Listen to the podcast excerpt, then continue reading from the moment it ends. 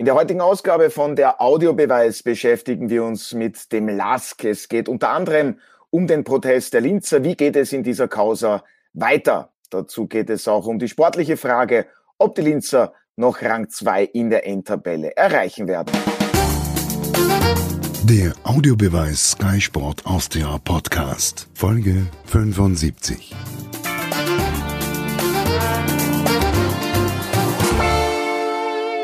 begrüße Sie zu einer neuen Ausgabe von der Audiobeweis auf Sky Sport Austria. Auch heute sind wieder sehr interessante Gäste dabei. Ja, fast schon der Fixstarter und Sky-Experte Alfred Tata. Servus. Grüß dich. Ja, mein geschätzter Kollege Martin Konrad. Hallo, Servus. Hallo, freue mich. Und dieses Mal auch dabei Anwalt und Experte in vielen Fußballangelegenheiten, Wolfgang Rebernick, freue mich, dass auch Sie dabei sind. Hallo. Schönen Nachmittag. Ja, bedanke mich schon einmal bei allen fürs Dabeisein. Ja, es geht Schlag auf Schlag. Gestern die drei Spiele der Meistergruppe. Salzburg spielt nur unentschieden gegen den WRC und das nach einer 2 zu 0 Führung und baut trotzdem die Führung in der Tabelle aus, weil Rapid gegen Hartberg verliert. Alfred, ist Salzburg schon Meister oder macht es Rapid am Mittwoch wieder spannend im direkten Duell mit den Bullen? Also ich denke, wenn Rapid das Spiel gestern gewonnen hätte, dann wäre die Brisanz um Vielfaches höher. Ja. Also dann wäre das ein, nur ein Drei-Punkte-Abstand gewesen und da hätte es gewisse Chancen gegeben. Aber ich glaube, dass gestern das so ein arger Dämpfer war, dass Rapid am Mittwoch das Spiel gegen Salzburg verlieren wird und noch zittern wird müssen, ob man überhaupt dann Platz zwei holt. Weil ja. Lask scheint in Form zu sein und wir wissen, es gibt noch diese Causa, die wir heute ja auch noch besprechen, mit diesem Punkteabzug. Also unterm Strich, glaube ich, wird für Rapid der Meisterzug abgefahren sein. Martin, du hast gestern die Partie Sturm gegen den Lars kommentiert. Deine Einschätzung, weil die Linzer haben ja eben sich dort durchgesetzt mit 2 zu 0. Die Ergebniskrise der Oberösterreicher ist vorbei. Das kann man auf jeden Fall schon sagen. Und Alfred hat schon angesprochen, wird der Lask noch Zweiter am Ende? Naja, die Chancen sind seit gestern natürlich größer geworden. Äh, sportlich, glaube ich, haben es die Linzer in der Hand, auch deshalb, weil sie ja noch gegen Rapid spielen. Und ich ähm, glaube trotzdem, dass der Lask über das Potenzial verfügt, auch noch vier Spiele zu gewinnen. Ähm, die Frage ist natürlich, äh, ob dann auch noch vielleicht ein oder andere Punkt zurückkommt vom Protestkomitee. Also das wird auch noch spannend sein. Aber ich glaube, sportlich ist der Lask auf alle Fälle äh, mindestens äh, die zweitbeste Mannschaft der Liga. Ja, Herr Rebernick, Sie haben selbst Fußball gespielt. Ich glaube, beim GRK, wenn ich da richtig informiert wurde, sind seit vielen Jahren eben Experte auch was die Rechtslage bei Vereinen betrifft. Trotzdem zuerst ganz kurz vielleicht Ihre Einschätzung äh, zur Typico Bundesliga. Wird Salzburg Meister und Sturm in der Meistergruppe dann Sechster. Ist es so einfach? Naja, so einfach ist es prinzipiell im Fußball gerade jetzt. Man sieht es ja ähm, nicht, wenn man denkt, Hartberg als ein Verein, der vor drei Jahren noch in der Regionalliga in der dritten Leistungsstufe gespielt hat, jetzt in der, in der Meisterplayoff und noch dazu offenbar mit Rapid einen Gegner, den sie offenbar auswärts sehr lieben, jetzt sogar noch 1-0 gewonnen hat, trotz eines durchaus, glaube ich, erfolgreichen Verlaufes der letzten paar Runden für Rapid. Also es zeigt, dass diese Meisterschaft sehr eng ist. Ich glaube, da muss ich dem Martin recht geben, Salzburg ist noch immer trotz dieser zwei äh, Niederlagen, gefühlte Niederlagen, nämlich vier Punkte liegen gelassen gegen den WRC, trotzdem für mich der Titel Anwärter Nummer eins. Lask, und ich war gestern auch dankenswerterweise im Stadion und durfte mir das anschauen, sicherlich die zweitbeste Mannschaft und daher möglicherweise schon auch verdient, wenn sie das Potenzial haben, sie ähm, diese vier Partien zumindest zehn Punkte, zwölf Punkte ist natürlich sehr schwierig, aber sie haben das Potenzial, dass sie Zweiter werden können. Und der Dämpfer von Rapid ist schon ein bisschen ähm, ja, bedenklich, weil im Endeffekt, also sie waren ja gut drauf. Äh, und ich glaube, dass also dass am Ende des Tages für mich die Überraschung die ist, dass Sturm momentan für mich die schlechteste der sechs Mannschaften darstellt und eigentlich kein Kollektiv bildet. Und auch gestern durch durchaus unglaubliche individuelle Fehler und auch Falscheinschätzungen für Situationen wie diese gelb-roten Karten zweimal. Für mich war die zweite sogar eine klar rote Karte, weil das war unglaublich, was der Spieler hier gemacht hat. Der Name ist mir jetzt nicht geläufig, dass man hier immer einfach 2-0 verdient verloren hat. Und das ist momentan eigentlich für mich die Enttäuschung in dieser Meisterplayoff. Mhm. Ja, Thema sicherlich, das große Thema, der Punkteabzug äh, des LASK. Jetzt hat eben, jetzt haben die Oberösterreicher, ja, schaust schon, wie erwartet, Einspruch äh, gegen das Urteil vom Senat 1 erhoben. Präsident Gruber hat sich bei Sky auch geäußert und er hat unter anderem die Kurzfristigkeit der Sanktionen kritisiert und gemeint, normalerweise werden solche Strafen ja erst für die kommende Spielzeit ausgesprochen. Wäre das eigentlich möglich gewesen oder wäre das die bessere Option gewesen, Herr Rebernick? Also möglich ist vieles im Fußball, das ist nicht möglich. Das wäre so, wie wenn ein Spiel ausgeschlossen wird und dann sagen wir, okay, machen wir die drei Spiele Sperre für die nächste Saison. Es ist ja ein Vergehen in der laufenden Saison. Es ist für mich, und das haben sogar auch Politiker gesagt, die nicht unbedingt aus meiner Sicht die Fußballexperten sind, dass es ein schweres Foul war. Es war wirklich ein schweres Foul, weil es war ja eine Phase, wo man nicht einmal wusste, ob wir A überhaupt trainieren dürfen und B, ob dann in weiterer Folge eben eine Meisterschaft natürlich unter Ausschluss der Öffentlichkeit aufgrund der Situation gespielt werden kann.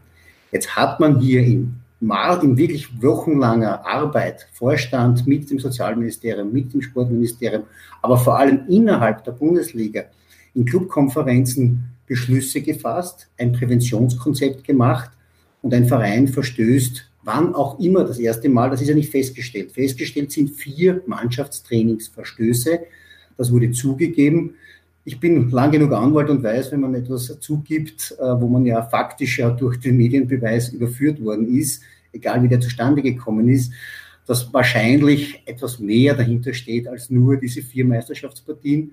Daher bin ich schon der Meinung, dass der Senat 1, glaube ich, sehr maßvoll und auch sehr pragmatisch diese Strafe verhängt hat, dass der Herr Präsident Gruber viele Aussagen getätigt hat als Funktionär dieses Vereines, ist klar, aber manche Aussagen kann ich nicht nachvollziehen, wie insbesondere dann hier irgendjemanden anderen zu beschmutzen. Ja, die anderen haben ja auch irgendeinen Verstoß gemacht und bei den Kleingruppentrainings sind auch einmal bei Rapid irgendwelche Leute zusammengestoßen und das sei auch ein schwerer Fehler. Äh, ich, ich würde das so vergleichen, wir sind alles auch, glaube ich, Autofahrer. Wir fahren nicht immer, glaube ich, die höchstzulässige Geschwindigkeit. Wenn ihr ehrlich ist, haben wir auch schon einmal auf der Autobahn bisschen aufs Gas gedrückt äh, und mehr als 130 äh, sind gefahren. Und dann werden wir in einer Verkehrskontrolle rausgeholt und der vor uns ist auch 150 gefahren. Sagen, Moment, aber der ist ja 150 gefahren. Warum holen Sie mich raus und bestrafen Sie mich? Der andere ist ja auch zu schnell gefahren. Das ist eine Verteidigungslinie, die ich wirklich eher für ja, polemisch halte, auch wie Aussagen, dass eben hier mit Strafe bedroht wird, mit, mit so Gefängnisstrafe bedroht wird. Also der Herr Gruber schmiert schon sehr viel äh, Fett, Butter auf das Brot. Ähm, aber letztendlich glaube ich, dass die Entscheidung prinzipiell richtig ist. Aber wie so immer, wir haben ja auch das Recht des Zugangs zum Protestkomitee. Die tagen, glaube ich, heute.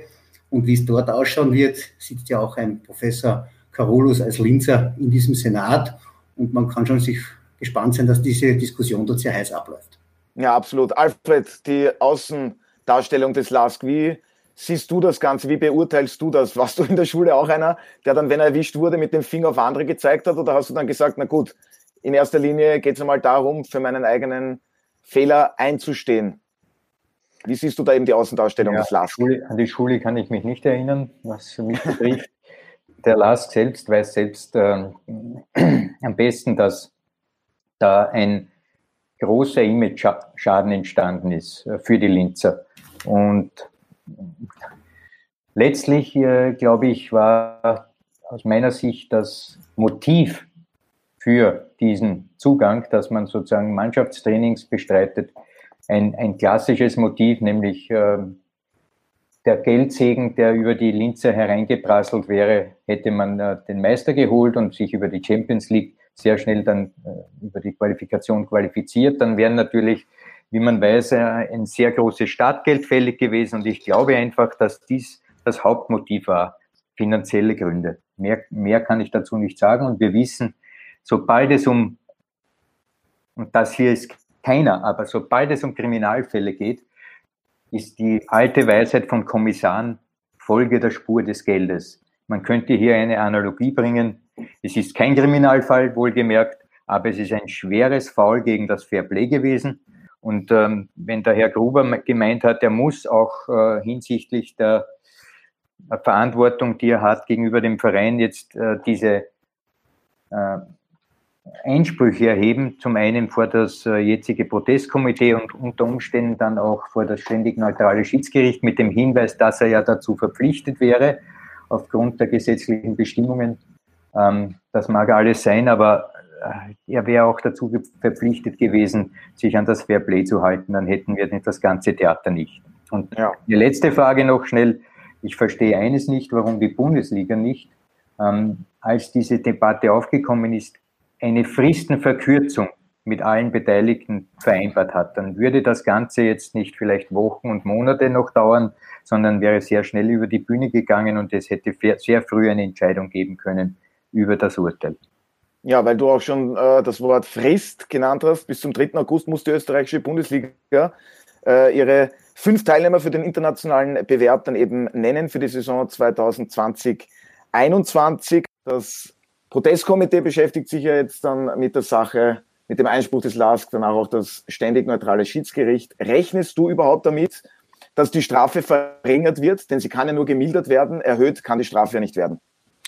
Wie Wolfgang Grevenig schon gesagt hat, im Protestkomitee gibt es unterschiedliche Ansichten möglicherweise. Es sind dort Experten, es sind Juristen, es sind Universitätsprofessoren, die sich mit dieser Causa in diesen Stunden aktuell auch beschäftigen. Ich sage mal so, es ist alles möglich. Ähm, ich glaube nicht, dass die gesamten sechs Punkte äh, dem LASK wieder gut geschrieben werden, aber ein Abzug, ein geringerer, also damit ein eine Gutschrift, wenn man so möchte, ist sicherlich möglich. Ich finde, das ist die eine Geschichte. Die andere Geschichte ist ja, wie reagiert darauf der LASK?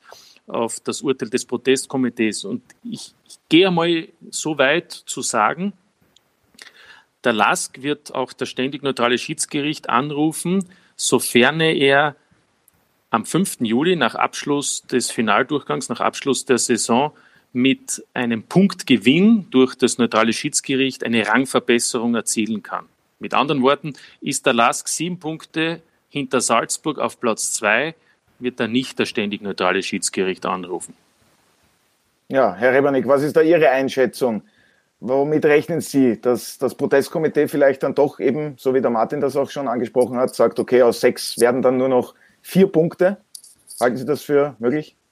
Nachdem ich ja die Ehre hatte, auch zwei Jahre dem Protestkomitee anzugehören ähm, und ich zumindest den Vorsitzenden und eben auch den Professor Karolus bzw. Herrn Wawronek, wenn sie heute dabei sein sollten, kenne, weiß ich, dass die immer versuchen, eine sehr, ich sage mal, Bundesliga-optimale Entscheidung zu treffen. Was ist, was ist damit gemeint, Bundesliga-optimal? Ich versuche jetzt sozusagen quasi ein bisschen den Alfred Dada zu imitieren.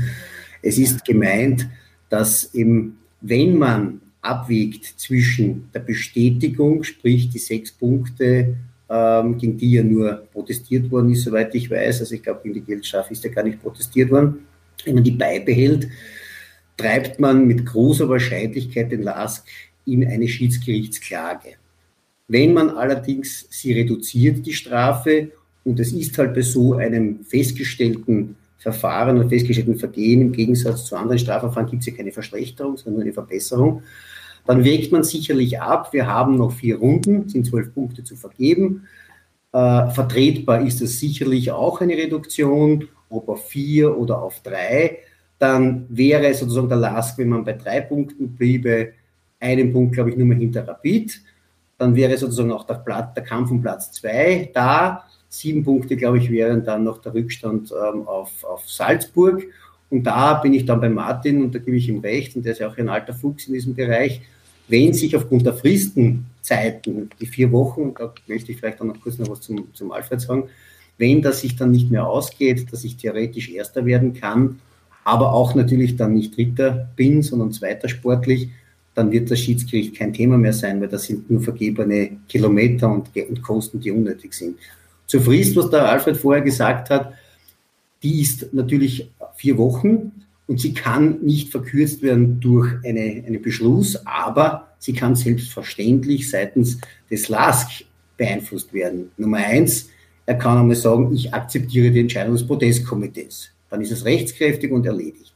Nummer zwei, er kann natürlich seine Klage auch gleich einbringen und braucht nicht vier Wochen warten, sondern er könnte auch in einer Woche die Klage machen wird er aber eben, wie gesagt, glaube ich, strategisch abwarten, wie die Meisterschaft verläuft, weil nur dann, wenn er Erfolgsaussichten hat, über eine allfällige Schiedsklage vielleicht noch einen Rang besser zu sein, dann werden sie es tun. Das hat der Herr Gruber ja, glaube ich, mehrfach angekündigt.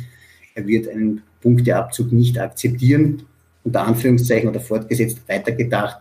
wenn ich dadurch eben eine schlechtere Platzierung erlange und mich durch den Nicht-Punkteabzug dann vielleicht verbessern könnte.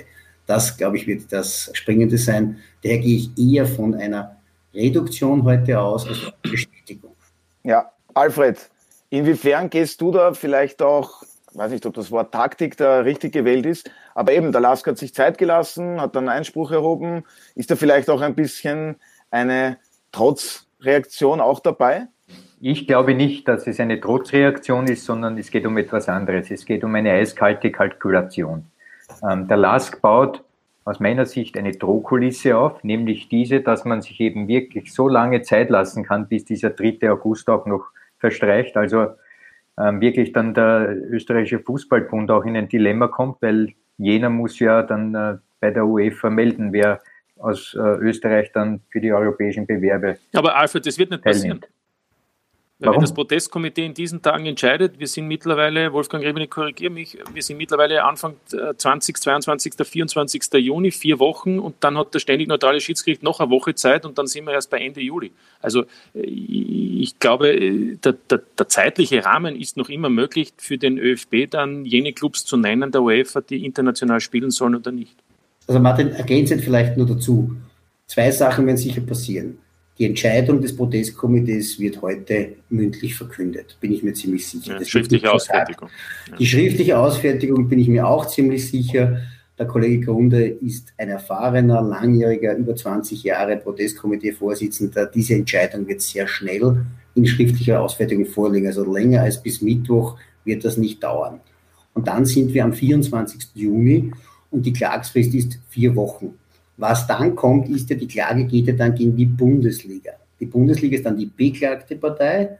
Und ich weiß, dass natürlich auch hier der momentan der ständige Vertreter ist ein Kollege von mir, der bereitet alles vor, wenn die Klage eingebracht wird. Auch am letzten Tag können Sie mir glauben, dass das Schiedsgericht binnen weiterer fünf Tage konstituiert ist und bereits dort dann schon zusammensitzt und ihre Entscheidung trifft. Das heißt, ich habe es mir jetzt nicht ausgerechnet, ja, aber ja, ich gehe mal davon aus, dass ja. sich das ausgehen wird. Ja? Genau. Also unter diesem Aspekt ändert sich natürlich schon einiges. Also da muss man einiges berücksichtigen. Die Zustellung des, äh, des Urteils jetzt vom, vom Protestkomitee ab ja. dann vier Wochen, sollte der LASK erst am letzten Tag die Klage einbringen, dann kann das ständig neutrale Schiedsgericht noch binnen der Frist vor dem 3. August entscheiden. Ist ich das genau. richtig? Das okay. Ja. Gut, dann ist die Drohkulisse sinnlos.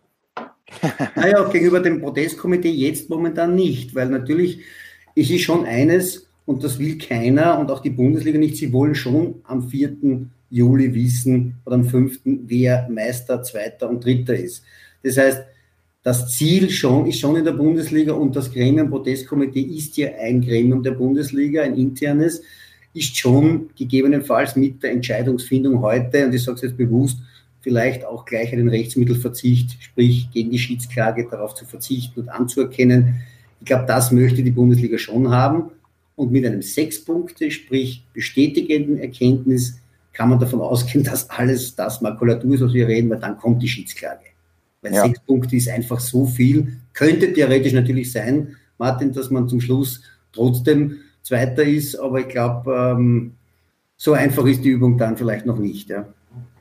Dann ist eine prinzipielle Frage natürlich, aber genau, aber, genau geht es um, einen rechtlichen Standpunkt, dass man sich eben zwar einerseits schuldig bekennt, andererseits aber keinen Punkteabzug äh, äh, akzeptiert. Genau. Aber ich glaube, das Entscheidende wird sein, der LASK hat die Frist mit dem Protestkomitee auch deshalb so lange jetzt verstreichen lassen, damit er eben mit 5. Juli auch selbst entscheiden kann, ob es noch einen Sinn macht, äh, das ständig neutrale Schiedsgericht anzurufen. Jetzt kann man das gut oder schlecht finden.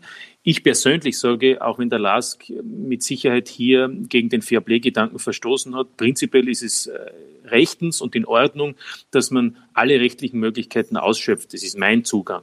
Ähm, und ich glaube, da verstehe ich auch den LASK. Ähm, die Frage ist natürlich, was ist gerechtfertigt an Strafen? Ist es nur eine Geldstrafe? Ist es ein Punkteabzug? Es gibt ja diverse Möglichkeiten und hat sie gegeben. Das ist eine prinzipielle Frage, über die kann man trefflich diskutieren. Wir haben ja auch eine Umfrage bei Sky gemacht und dort äh, um die 40 Prozent haben gesagt, die Strafe ist zu niedrig, die anderen 40 Prozent haben gesagt, die ist zu hoch und ein paar haben nur gesagt, das passt. Also da sieht man schon, wie schwierig das ist und ich nehme auch an, Senat 1 wird sich auch nicht so leicht gemacht haben, weil warum gerade sechs Punkte? Ne? Also ich will nur sagen, insgesamt kann man über die Strafe diskutieren, aber dass der LASK alle rechtlichen Möglichkeiten ausschöpft, ist für mich nachvollziehbar. Ich glaube, das würde ja auch jeder andere Verein machen. In den seltensten Fällen habe ich gesehen, dass einer sagt, äh, ich akzeptiere das, danke und, und, und, und es ist erledigt. Herr Rebernick, wie angemessen finden Sie diese Strafe? Also ich kenne natürlich den Akt nicht, sondern nur aus den Erzählungen und aus den Medien.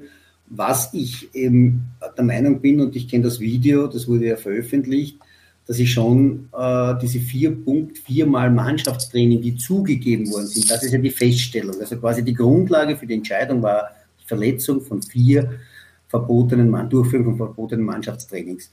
Wenn man sich aber dieses Video angesehen hat, das als verbotenes Mannschaftstraining per se sozusagen herangezogen worden ist, dann zeigt es ja, dass hier dort auch schon Kleingruppentrainings durchgeführt worden sind. Also Mannschaftstraining, alle waren auf einem Platz, aber wurden unterteilt in verschiedene Gruppen. Und da gab es eine Gruppe, die war bezeichnend, vier gegen vier und die, die, vierte, die, die dritte Gruppe ist immer draußen gestanden und auf, auf äh, unter Befehl sozusagen quasi des Trainers wechselten diese. Wenn man sich jetzt vorstellt, ein 3 gegen 3 oder 2 gegen 2, weil sechs waren ja im Kleingruppentraining zugelassen, kann man ja ebenfalls solche Zweikampftrainings durchführen. Und soweit ich informiert bin, gab es sowas auch. Und es wurde auch ganz offen kommuniziert. Das heißt, wenn man jetzt davon ausgeht, dass auch im Kleingruppentraining vielleicht wochenlang Zweikampf, was ja eigentlich untersagt war, diese zwei Meter Abstand war ja die Grundlage dafür, dann halte ich eigentlich die Verurteilung für vier Mannschaft, verbotene Mannschaftstrainings mit sechs Punkten sehr moderat und sehr ja, in der unteren ange, angeführten Grenze. Aber nichtsdestotrotz, man kann auch darüber, so wie es der Martin richtig sagt, trefflich diskutieren und wie gesagt, vielleicht ähm, werden wir heute wiederum einmal eine Reduktion äh, sehen vom Protestkomitee. Entscheidend wird halt sein, wer ist bei dem Senat dabei?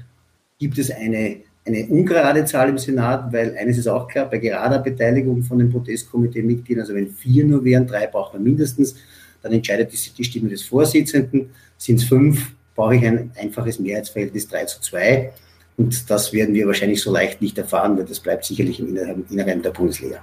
Wie groß siehst du, Alfred, den Schaden, der da jetzt in dem öffentlichen Diskurs, das Thema ist sehr speziell, wir diskutieren da schon sehr genau über die Sachverhalte auch. Wie groß siehst du da den Schaden, der vielleicht entstanden ist? Ich glaube, es gibt zwei Ebenen eines Schadens. Die erste Ebene ist einmal innerhalb der Bundesliga. Ich glaube, dass ähm, Lars Glinz aufgrund dieses Verhaltens innerhalb der Bundesliga, also innerhalb dieser zwölf Clubs, ähm, jetzt unten durch ist.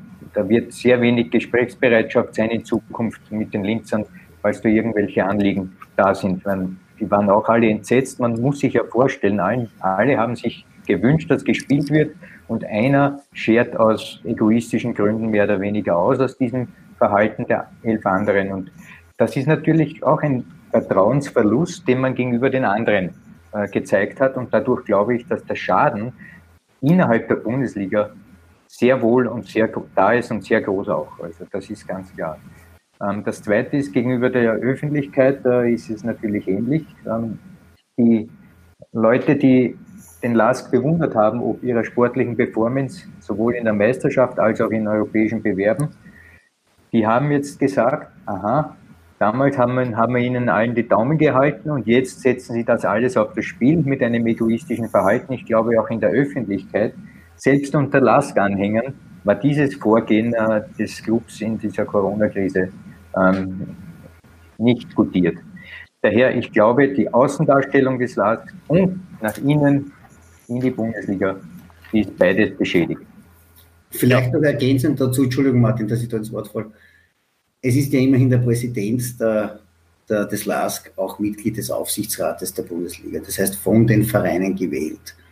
Und ich glaube, auch hier ist er vom Image-Schaden her, jetzt hat man einen Aufsichtsrat, das ist ein Kontrollorgan des Vorstandes und ich glaube, das ist auch ein bisschen die Schwierigkeit in der Vernetzung, ähm, dass dieser Aufsichtsrat noch immer sozusagen zwar ruhig gestellt hat, aber in Wahrheit noch nicht einmal zurückgetreten ist. Also da fehlt mir auch ein bisschen die innere, innerbetrieb, also die innerbetriebliche bzw. die persönliche Verantwortlichkeit. Alles nur auf den Herrn Vizepräsidenten Jürgen Werner zu schieben, ich glaube, das glaubt ihm keiner, äh, dass der Jürgen Werner natürlich das gerne auf sich genommen hat als unabhängiger Unternehmer. Okay, er hat keine Funktion in der Bundesliga. Also auch hier muss man den Schaden und den Image-Schaden schon sehen. Aber es mag vielleicht auch eine Chance sein. Weil der Aufsichtsrat derzeit ja den Vorstand bestellt und den Vorstand abberufen kann, der das Leitungsorgan des Vereines, des Verbandes Bundesliga ist. Und ich immer wieder schon auch kritisiert habe, dass es nicht sein kann, dass Leute, die eigentlich selbst in den Vereinen aktiv sind, auch zusätzlich Kontrollorgane sind. Das Gesetz verlangt eine Unabhängigkeit und eine Unparteilichkeit. Und das fehlt mir. Und vielleicht ist es die Chance, hier den Aufsichtsrat neu zu konstituieren. Du hast etwas vorweggenommen, das wir schon öfter auch im Podcast angesprochen haben. Das Konstrukt Bundesliga ist ja an sich ein, ein, ein, wirklich besonderes, um es vielleicht einmal so zusammenzufassen. Genau das ist es. Äh, das ist das eine. Ähm, das sieht man dann eben auch in der Tatsache, dass jetzt der Bundesliga-Vorstand, der vom Aufsichtsrat gewählt wird, quasi den Aufsichtsrat anzeigen soll. Beim Senat 1 äh, bezüglich dieser Angelegenheit Mannschaftstraining und eben um möglicher Funktionssperren, um diese auch auszusprechen, weil eben sonst niemand dafür zuständig ist. Das Ethikkomitee fühlt sich dafür nicht zuständig und der Chefankläger ist nur für Dinge zuständig, die auf dem Spielfeld passieren. Also auch da liegt ein Konstruktionsfehler. Das ist das eine. Das zweite ist, Sigmund Gruber, ja, bin ich beim Wolfgang Grebernick, die Rücktrittskultur ist aber in Österreich Österreich insgesamt eine, über die man ja trefflich diskutieren kann. Das gilt ja für alle gesellschaftlichen Ebenen. Und das Dritte ist, was der Alfred gesagt hat, der LASK, ich glaube zwar schon, dass jeder Österreicher sich freut, wenn der LASK auch in Zukunft international zum Beispiel Manchester United 6 zu 0 auswärts besiegen wird im August und dann noch ins Europa League Viertelfinale einzieht. Aber was für den LASK schon ein Problem ist, und das höre ich auch heraus, zum Beispiel auch in Salzburg, ich glaube, das Thema Laien ja, ist erledigt. Also mit anderen Worten, TT zum Beispiel. Retour der ist noch bei Salzburg, der ist keine weitere Saison mehr beim LASK. Und ich glaube, das wird auch andere Spieler betreffen. Und Salzburg hat ja doch immer wieder auch den LASK unterstützt. Und da gibt es eben dann den WAC, da gibt es dann Hartberg, äh, vielleicht äh, die Wiener Austria mal eines Tages wieder nach Igor und so weiter. Also die dann vielleicht solche Spieler auch nehmen können. Also der Lask hat sich natürlich schon auch dahingehend ähm, ein Eigentor geschossen und muss halt jetzt eben dann woanders die Spieler finden. Aber das traue ich Jürgen Werner zu mit seinen Kontakten dass es eben dann woanders findet und nicht vielleicht äh, über, über Leihkonstruktionen in Österreich. Was auf jeden Fall getan werden muss, ist, und das hat der Martin gerade und auch der Wolfgang Rebernick gesagt, man muss über diese Konstruktion Bundesliga wirklich noch einmal neu nachdenken, ob das in dieser Form äh, tragbar ist für die Zukunft. Und äh, glaube ich, da gibt es sehr viel Gesprächsbedarf innerhalb der Bundesliga, um hier äh, für die Zukunft solche Unvereinbarkeiten und solche Dinge, die eigentlich äh, ein Witz sind, dass man dies äh, revidiert und auf solidere Beine stellt. Das ist eigentlich das noch viel größere Signal, das aus dieser Causa hervorgeht. Ja, wir haben es schon gehört. Ähm, Präsident Gruber hat ja eben gemeint, äh, er hat sehr spät erst von den Trainings erfahren. Äh, Vizepräsident Jürgen Werner hat sozusagen dann die Schuld auf sich genommen. Herr Rebernick, glauben Sie diesen Aussagen von Präsident Gruber, dass er wirklich nichts auch von diesen Mannschaftstrainings wusste? Also wenn er mein Klient wäre, ist mir die erste bei der Vertrauensfrage zu sagen, äh, ich muss immer alles wissen. Äh, und wenn ich das Gefühl habe, dass mich jemand anlügt, ist der größte Feind des Anwalts, ist der eigene Klient. Aber wenn er mir so eine Aussage darstellt und man kennt den Herrn Gruber, der sehr nahe an der Mannschaft dabei ist, der sehr nahe im Geschehen ist, wie der Herr Jürgen Werner, dann würde ich das einmal ganz nüchtern als eine Schutzbehauptung abqualifizieren. Aber zum Thema auch Funktionssperre, ist genau das das Thema. Wir haben ja auch, ich, da kann ich nicht drüber plaudern, aber ich habe auch einen anderen Fall, wo jetzt ein namhafter Trainer zur Funktionssperre äh, verurteilt worden ist. Wenn ein Trainer, wie auch der Ismail Varin, hier da die Trainings mitgemacht hat, auch er kann ja mit einer Funktionssperre belegt werden. Nicht nur der Herr Präsident oder der Herr Vizepräsident oder alle die Involvierten. Nur, glaube ich, auch da muss der Lask ja dankbar sein, Vielleicht auch aufgrund der etwas eigenartigen Konstruktion und auch durchaus schwierig zu lösenden Konstruktion, aber es ist auch lösbar bei der Bundesliga, dass hier es nur der Vorstand anzeigen darf. Also natürlich, wer, wer, wer beißt in die Hand, die ihn füttert, ähm, nämlich jetzt gerade eben der Vorstand bestellt durch den Aufsichtsrat und man will auch eine Wiederbestellung haben. Man hat erst gerade vor kurzem einen Vorstand bestellt, der nach ein paar Monaten schon wieder abhanden gekommen ist. Also man sieht ja schon, dass das Ganze nicht eine einfache Übung ist aber trotzdem, solche Themen gehören auch Gleiches mit Gleichem äh, äh, behandelt. Und daher wundert mich es schon, dass also nicht zeitgleich mit der Vereinsanzeige auch die verantwortlichen Funktionäre, insbesondere im Cheftrainer, weil er gibt ja immerhin die Trainings vor und er macht ja die Trainingspläne und nicht der Herr Gruber und nicht der Herr Jürgen Werner, von dem gehe ich schon aus. Ich glaube auch, dass es alle aufstellen wird. Das heißt, das, das fehlt mir schon in dieser ganzen Kause, definitiv. Ja, also die Sache, wir haben es ja auch schon gehört, die eben noch offen ist. Die Bundesliga hat ja noch die Möglichkeit, die Herren Gruber, Werner, Ismail, dass man da eine Anzeige einbringt. Diese Option, die hält man sich aber noch offen, weil eben der Senat 1 vor Abschluss des Protestverfahrens gar keine Entscheidung treffen würde. Also, da will die Bundesliga sich das noch das ist in Ruhe ansehen. Entschuldigung, wenn ich unterbreche. Das ist halt ja, jetzt, einmal ein Argument, das ist jetzt einmal ein Argument, genau. damit wir mal Zeit gewinnen. Fakt ist, das Schwierige ist, ich meine, das muss man sich mal vorstellen, äh, da ist man Vorstand, wird gewählt und dann soll man den, den man wählt, anzeigen. Ja, ich meine, das ist, äh, da brauchen wir nicht drum herum reden. Das ist nicht angenehm. Ja? ja? Das ist nicht einfach und das ist das Problem der Liga insgesamt, dass eben der Vorstand, der für viele nach außen hin, gerade in den Medien oder bei, bei Menschen, die sich für Fußball interessieren, als der mächtige Bundesliga-Vorstand, Wolfgang Gräberning wird das bestätigen, in Wirklichkeit ist da eingeschränkt. Es ist die Geschäftsstelle der Bundesliga, die dafür da ist, dass zwölf Clubs in der ersten und 16 in der zweiten einen Spielbetrieb aufrechterhalten.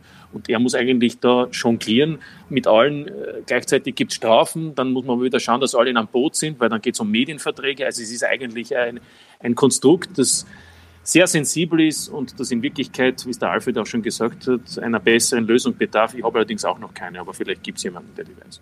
Ja, Frage wäre dann auch gewesen, eben abschließend, äh, inwiefern das Ganze nachvollziehbar ist. Für Sie, Herr Rebernick, das Vorgehen der Bundesliga, dass man sich da eben noch Zeit lässt. Man spielt auf Zeit. Also es ist für mich nachvollziehbar und das ist eben auch, was der Martin sagt. Und ich war ja auch eine Zeit lang Leiter der Rechts- und Wirtschaftsabteilung der Bundesliga, bevor es also dieses Lizenzierungsverfahren in der heutigen Form gegeben hat in der Bundesliga. Es ist oft ein, wirklich ein Spagat zwischen Servicestelle als Vertreter seiner Mitglieder, momentan 28, äh, und auf der anderen Seite Hoheits- und Anführungszeichen Verwaltung mit Strafen, Sanktionenkatalog.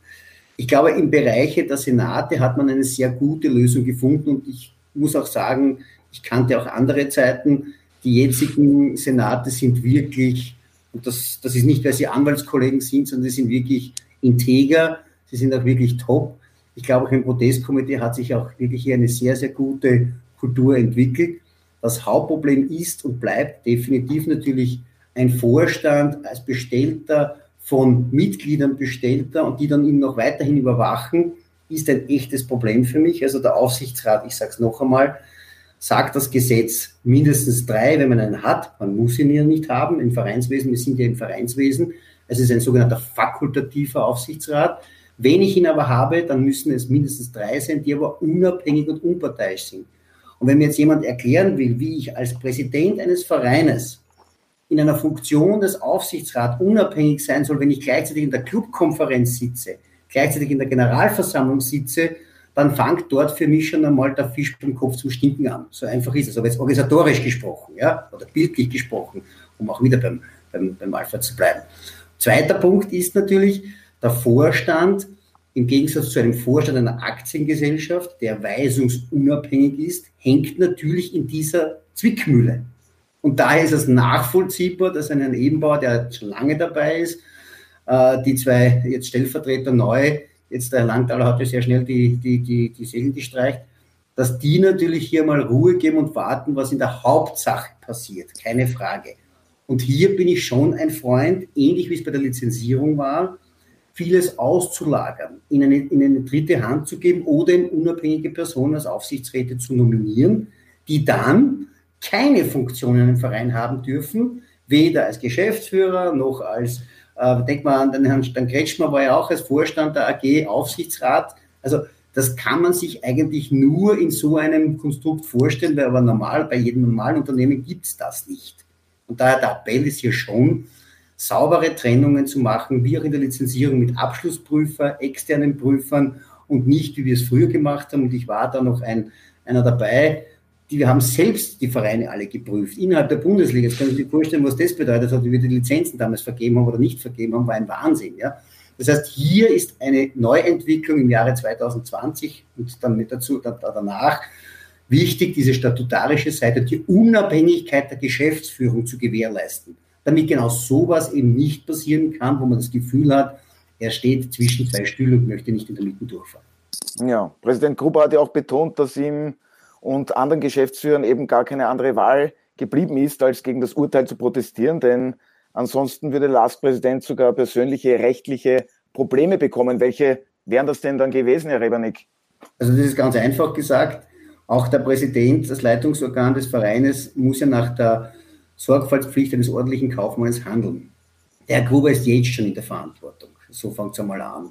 Also das andere ist ja nur schadensminimierend, weil ja die Vereinsführung mir nicht erklären kann, dass ich nicht wusste, dass sie diese Anordnungen mitgetragen haben. Also dass das der Herr Jürgen Werner alleine ist, nicht böse gemeint. Zweitens, es gibt eine Struktur beim LASK, die ich jetzt nicht hier hinterfragen möchte, aber klar ist, wir haben eine GmbH, wo der Verein Gesellschafter ist. Ich habe mir die GmbH nicht angesehen, ob da noch andere Personen Gesellschafter sind, aber wir wissen schon, dass auch hier vieles, glaube ich, grenzwertig im Bereich der Lizenzierung ausgenutzt wurde, um sozusagen Privatpersonen hier vielleicht über den, über den Sport auch eine gewisse wirtschaftliche Finanziermöglichkeit zu machen. Ich kann es nicht bestätigen, weil ich es nicht geprüft habe, aber ein Verein ist normalerweise ein Zusammenschluss von vieler Mitglieder. Rapid ist stolz darauf, ein Mitgliederverein zu sein. Manches Mal ist es auch hinderlich, ja? das ist nicht immer nur förderlich. Ja? Aber nichtsdestotrotz, hier ist die Frage, wie viele Mitglieder hat denn der LASK überhaupt und ist es nicht eh schon sein eigenes, seine eigene Verantwortung, bei sich selbst zu klagen, wird er ja nicht tun, weil ich glaube nicht, dass Mitglieder aufstehen werden und sagen, so, jetzt der Verein hat jetzt einen Schaden bekommen, äh, wir sind jetzt nur mehr Dritter geworden, hätten wir diese sechs Punkte oder drei Punkte oder zwei Punkte, was auch immer beim Protestkomitee rauskommt, nicht bekommen, wären wir Erster gewesen oder Zweiter gewesen. Weil auch so, das Schiedsgerichtsurteil ist nicht so, dass das aufgehoben wird. Auch Schiedsgerichtsurteile bestätigen sehr oft die Entscheidungen der Bundesliga. Das heißt, es ist ja nicht keine gemähte Wiese, wie man schon so sagt, dass ein Schiedsgerichtsurteil dann das Protestkomitee-Urteil overruled. Also die Entscheidungen im Schiedsgericht sind meistens eher zugunsten der Bundesliga als zu Lasten der Bundesliga. Gerade im, im, im Strafenbereich äh, gibt es wenige korrigierende Entscheidungen. Das heißt, hier gibt es viele, viele Faktoren, die Schadensersatz auslösend jetzt schon sind. Und dass er jetzt sozusagen nach außen hin polemisch sagt, wir müssen das machen, sonst droht mir sogar die, die Gefängnisstrafe, also nicht böse gemeint. Das ist schon etwas sehr überzogen gewesen von meinem, von Präsidenten Gruber. Ja, Alfred, wer trägt denn jetzt die Schuld an der ganzen Situation? Wobei Schuld unter Anführungszeichen. Die Situation ist keine einfache. Was kann man da vielleicht überhaupt für die Zukunft daraus lernen? Auch was die Strukturen vielleicht betrifft, die ist ja schon angesprochen worden. Ja, wie wir wissen, Schuld ist auch stark aufgeladen aus religiösen Motiven, durch meine Schuld, durch meine Schuld, durch meine große Schuld. Ich bin immer lieber einer, der von Verantwortung spricht. Die Verantwortung haben wir jetzt herausskizziert, wer die Verantwortung trägt für diese ganze Malaise und entsprechend äh, diesem Umstand sollten die Verantwortlichen auch äh, handeln. Daher für die Zukunft haben wir auch schon gesagt, muss klar sein, äh, die Konstruktion, wie die Bundesliga zurzeit aufgestellt ist, ist, über, ist zu überarbeiten. Und vielleicht können wir in äh, zwei oder in drei oder in vier Jahren, ich weiß nicht, wie lange so ein Prozess äh, benötigt an Zeit, ähm, zurückschauen auf eine Ära und sagen, vor heute haben wir es viel besser als damals. Ja, Martin, wie rechnest du dir das Ganze aus? Womit rechnest du jetzt, dass dann am Ende der Lask bei den sechs Punkten Abzug bleibt? Äh, das ist schwierig, wie gesagt. Haben jetzt eh eigentlich alle durch, durch, durchgesprochen. Es sind viele Möglichkeiten. Könnte leicht sein, eben, dass der ein oder andere Punkt zurückkommt. Ich glaube am Ende, das ist meine Hoffnung, dass die Tabelle sportlich so abgeschlossen wird, dass äh, das Thema am 5. Juli insgesamt erledigt sein wird, weil es einfach nichts bringt, dass der LASK dann noch zum ständig neutralen Schiedsgericht muss. Mit anderen Worten, äh, der LASK wird eine Position haben, ähm, die er unabhängig von einem Punkteabzug auch einnehmen würde. Und äh, wenn es normal läuft, für mich ist er Zweiter und kann aber nicht mehr mit einem Punkte Zuwachs, den er noch über ein Gericht bekommen würde, erster werden. Und dann wäre es dann wär's erledigt. Und warum ich das sage, ist auch, weil ich sportlich die letzten Spiele auch verfolgt habe und, und Rapid hat einen Lauf gehabt, das ist richtig, aber, aber sportlich hat mich der Lask mehr überzeugt. Und deswegen traue ich dem Lask auch zu, in den letzten Spielen da hier zwischen, zwischen neun und zwölf Punkte zu machen. Und, und Rapid hat eben auch noch das Duell gegen den Lask, das natürlich der Lask auch dann gewinnen muss. Also es wird zwar spannend, aber möglicherweise endet dann alles am 5. Juli und dann ist es eine Causa, die ohnehin Nachwirkungen hat, wie ich schon eingangs erwähnt habe, für den LASK, was sein Image betrifft, aber eben auch möglicherweise die ein oder andere Personalentscheidung, weil eben die Clubs, die mit ihm dann in, in Zukunft auch in Konkurrenz stehen, dadurch eigentlich durch diese Causa Mannschaftstraining ohnehin nicht mehr so gesprächsbereit sind mit den Linzern aktuell. Wird sich auch wieder ändern, weil alles wird irgendwann einmal vergessen. Ja, Herr Rebanik, wie schätzen Sie das vielleicht noch abschließend ein? Ist es dann vielleicht wirklich so am Ende viel Lärm um nichts und es hat dann ohnehin kaum noch Auswirkungen, was auch die Tabelle betrifft? Also es ist aus meiner Sicht hoffentlich nicht zu befürchten, dass also hier das nicht viel Lärm um nichts ist, sondern dass es schon auch eine gewisse Nachhaltigkeit mit sich bringt, vor allem die innerbetriebliche. Und da muss ich dem Martin recht geben. Ich glaube, es ist schon auch wichtig, dass innerhalb der österreichischen Bundesliga der Kontakt gut ist. Warum? Weil es immer wieder auch notwendige Spielerveränderungen gibt, Trainerveränderungen gibt. Und wenn jetzt jemand sich so ins Abseits stellt und dann am Ende des Tages, sage jetzt einmal, ständig hier geschnitten wird von allen anderen, ist das sicherlich nicht förderlich. Auf der anderen Seite muss man die Leistung absolut anerkennen. Man darf nicht vergessen, den Lars gab es ja vor wenigen Jahren noch gar nicht mehr, war in Konkurs und gab es viele, viele Schwierigkeiten und Probleme und hat sich jetzt eigentlich wieder ganz gut etabliert. Sicherlich dank auch äh, des Herrn äh, Jürgen Werner, den, den Peter Gruber kenne ich zu wenig, aber ich glaube, die haben gute Arbeit geleistet. Aber irgendwo kommt Hochmut manches Mal vor dem Fall. Aber, und das ist leider Gottes das große Aber, der Sport ist so schnelllebig und so volatil, dass man halt wirklich leider Gottes oder wahrscheinlich sehr schnell wieder vergisst, dass dann irgendwann in den Annalen nachlesen wird. Ich hoffe es eben nicht, es sollte schon etwas bringen, äh, aber letztendlich muss es am Ende des Tages eine sportliche Entscheidung bleiben und nicht am grünen Rasen oder in einem Gerichtssaal die Platzierungen festgelegt werden. Das sollte es eigentlich nicht sein. Ja, absolut. Alfred, rein sportlich. Ja, der Lask liegt aktuell vier Zähler hinter dem zweiten Rapid. Der WRC hat sieben Zähler Rückstand auf die Wiener. Wer ist denn dann vorne im Rennen um Rang 2? Schafft es der Lask noch? Ich sehe die Einschätzung von Martin ähnlich. Der Lask hat schon in den Spielen, wo man keine Punkte geholt hat, wo man Unglücke verloren hat, gezeigt, dass sie auf einem gewissen Niveau spielen können. Nicht auf jenem Niveau, das man hatte vor äh, der Corona-Krise, aber doch ein sehr ansehnliches. Daher glaube ich, der Last wird die restlichen vier Spiele sicherlich punkten und so viel punkten, dass man vermutlich am Ende Platz zwei holt. Vor allem, wenn ich bedenke, dass Rapid aufgrund auch dieser unglaublichen Verletzungssache, die dort äh, grassiert, ein wenig äh, personellen Mangel hat, um diese letzten vier Runden noch so erfolgreich bestreiten zu können. Ja, wenn man nicht vergessen darf, Sturm Graz, bei den Grazern läuft es nicht so richtig und Trainer Nestor El Maestro wurde ja auch gesperrt und es besteht der Verdacht, dass er im Spiel gegen bzw. beim TSV Hartberg gegen seine Funktionssperre verstoßen haben soll. Der Senat 1 beschäftigt sich mit diesem Thema. Was erwarten Sie da, Herr Rebernick? Wird da etwas dabei herauskommen? Dazu kann ich leider nichts sagen, weil ich in dieser Cause als Anwalt tätig bin und da unterliege ich der Verschwiegenheit. Verzeihen Sie mir bitte. Kein Problem. Martin, an dich die Frage. Denkst du, da wird etwas herauskommen? Es gibt ja ein paar Anzeichen, dass René Schicker und der Trainer Andreas der Grazer, Schicker. Andreas Schicker. René Schicker ist, war, war, war mal aktiv bei der Admira auch. War bei der Admira. Nein, wir brauchen überhaupt nicht reden. Ich, ich finde, ich halte, es ist, ist lächerlich. Ja. Es ist eine Farce für mich. Äh, also Nestor El Maestros äh, Verhalten ist keine Farce, das ist sehr auffällig und, und, und gehört auch geahndet. Hätte eigentlich meines Erachtens schon im Herbst äh, strenger geahndet gehört vom Senat 1 sein, sein, sein Verhalten in Mattersburg. Das ist ja also unglaublich gewesen. Da ist er ja, finde ich, viel zu milde weggekommen mit bedingten Sperren. Das ist das eine. Ähm, ähm, das zweite, finde ich, clubintern hätte man auch dort schon klare Zeichen setzen können, ist auch nicht passiert. Jetzt wieder dieser, dieser, dieser Fauxpas von ihm, der unentschuldbar ist. Ähm, aber diese Geschichte in Hartberg, ja, ich meine, äh, hallo, wenn er daheim sitzt, so wie wir hier, und 90 Minuten mit irgendeinem Betreuer äh, in der Coachingzone per Telefon verbunden ist, wissen wir es alle nicht. Und jetzt machen die da eine Anzeige und gehen mit ihm mit zum Bus.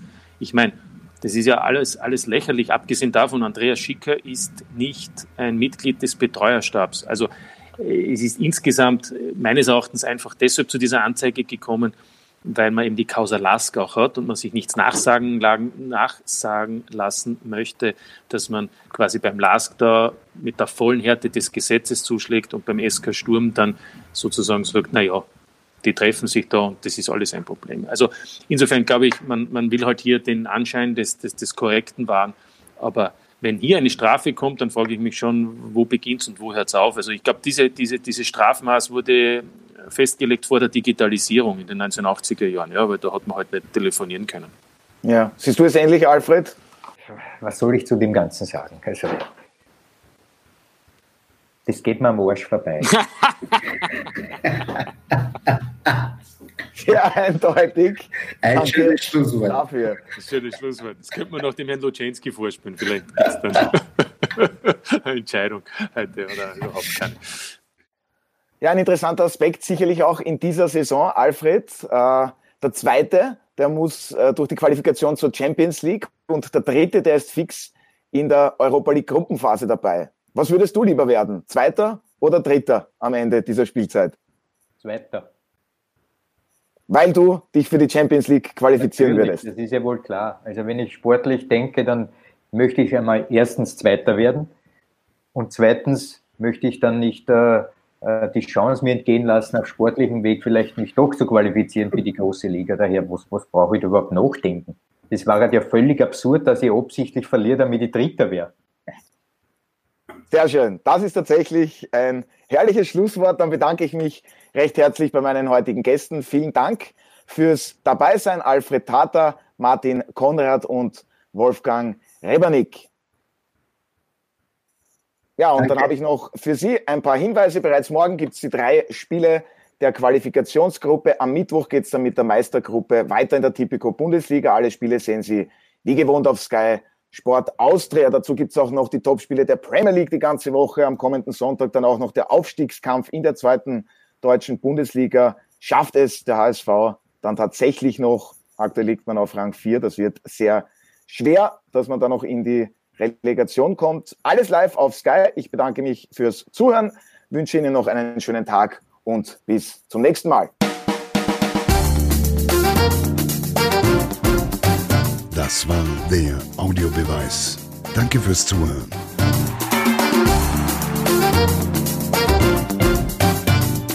Hört auch das nächste Mal wieder rein.